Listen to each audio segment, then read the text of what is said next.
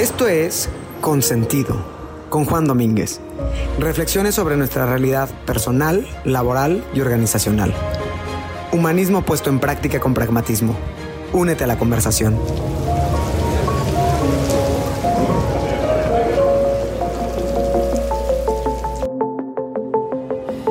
Hola, bienvenidos a este nuevo episodio de la segunda temporada de Consentido.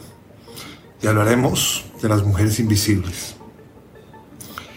Dice Eufrosina Cruz, quien es una indígena que hoy en día es diputada federal en México, que la educación te hace libre y ese es el mayor acto de rebeldía que se puede ejercer.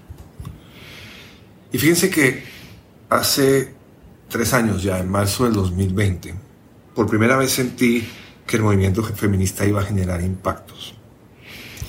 Eh, por una parte, las actividades bien organizadas de un día sin mujeres para las empresas y las entidades públicas. Por otro lado, los poderes legislativos y judiciales alineados hacia la importancia de mejorar las condiciones de vida de la mujer y una marcha multitudinaria en todo el mundo. Todas las grandes capitales se llenaron de morado para reivindicar el derecho de la mujer en ese día 8 de marzo. Pero nadie hubiera imaginado que esa discusión le quedaba una semana de vida. Pues pocos días después llegó la pandemia ocasionada por el COVID y como cambió el foco de la humanidad y por bastante tiempo se quedó ese momento, ese momento cúspide del movimiento femenino de alguna manera quieto o congelado. El cantante Alejandro Fernández propone a los hombres en su canción volverse asesino de mujeres a través de flores, ternura y besos. Naturalmente se trata del uso del lenguaje de manera astuta en una composición que a pesar de ser reciente, objetiviza a la mujer aún como aspiración romántica. Lo sarcástico realmente de esta canción no es que se refiera a mátanas de ternura, se refiere a audiencias que corean a grito herido en conciertos y cantinas, algo que de muchas maneras no es una metáfora sino una realidad. Es necesario, por supuesto, hacer referencia al incremento de feminicidios en los últimos dos años, que se ha duplicado la violencia doméstica con ocasión del encierro pandémico y aún después del mismo, y que la sociedad es asesina de mujeres por razón de serlo, por ser mujeres. Y en el eh, las sillas de los ejecutivos, del poder ejecutivo alrededor de América Latina, ven estos movimientos no como una preocupación, sino de alguna manera como una amenaza, porque tienen elementos, por supuesto, anárquicos.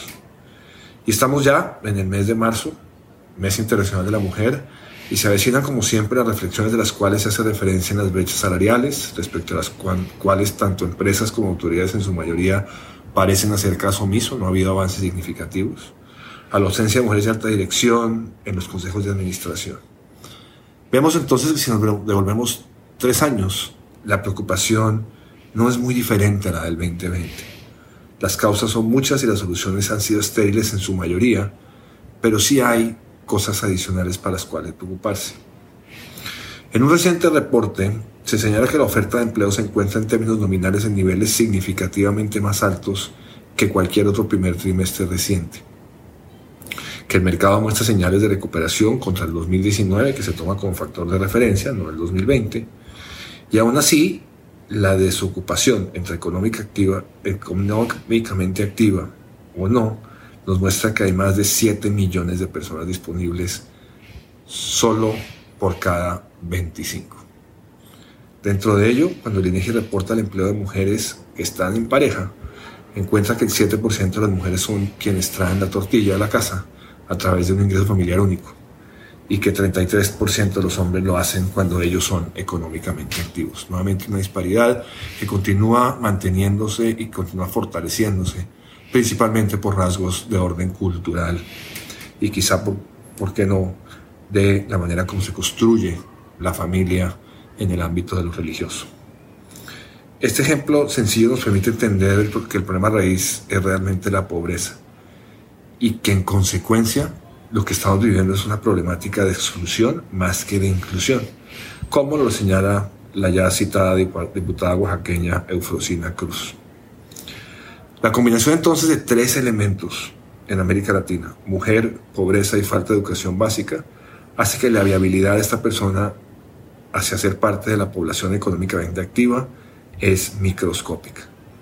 Esto implica que estas mujeres estén condenadas a ser invisibles. Por otra parte, como ya lo decíamos, el rol social entregado a las mujeres sobre el cuidado de menores y el hogar, de alguna manera amarrado a la mujer a su casa, a no volverla realmente productiva, atendiendo enfermos, pero también educando a los menores en un entorno donde lo remoto dista mucho de ser democrático. Una causa más de la invisibilidad podría decirse que esto obedece a la baja parte de la pirámide social, el 76%. Pero desafortunadamente esa parte de participación de mujeres lo vemos a lo largo de toda la pirámide social, aún en niveles muy altos.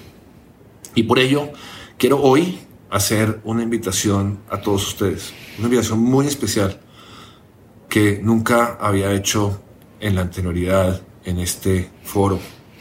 Invito a quien lee, a quien nos escucha, a quien nos ve, a pensar qué tanto estamos contribuyendo a la invisibilidad en nuestro propio entorno. ¿Estamos dando a las mujeres que ayudan a las tareas del hogar los mínimos de educación, salud y seguridad? ¿O simplemente pagamos un sueldo? ¿Somos cómplices de la invisibilidad? ¿Estamos propiciando otra generación de mujeres invisibles al lado nuestro? ¿Estamos promoviendo la visibilidad de nuestros hijos e hijas al mismo tiempo que condenando a personas a la invisibilidad y bajo el mismo techo? Es momento nuevamente de hacer un llamado al capitalismo al liderazgo consciente, a contribuir al fenómeno estructural que genera la brecha que es la pobreza y la falta de educación. Ya hemos visto varias generaciones perdidas, mujeres condenadas al invisible. Es momento de realizar acciones afirmativas, positivas, desde la raíz hasta la punta, como dicen los comerciales de shampoo.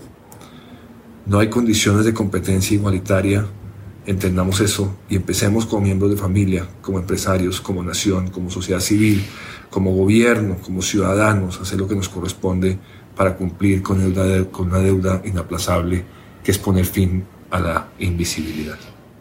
Y a propósito de este mes, por favor no mandes rosas ni violetas, no feliciten a nadie, no es una celebración, es una conmemoración de una lucha de miles de mujeres por muchos años en contra de la invisibilidad.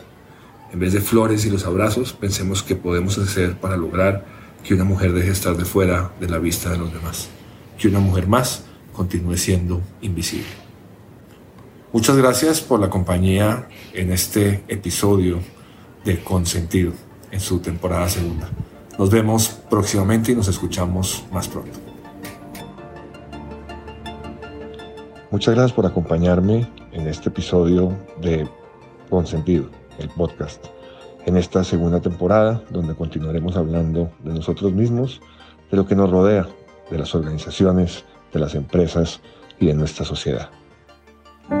Consentido, con Juan Domínguez. Gracias por acompañarnos en este episodio de Consentido, el podcast. Si te gustó esta reflexión sobre la humanidad, nuestra vida personal, profesional y social, te invito a que te unas a la conversación a través de las redes sociales en LinkedIn y Facebook como Juan Domínguez, en Instagram y Twitter como arroba hh-juan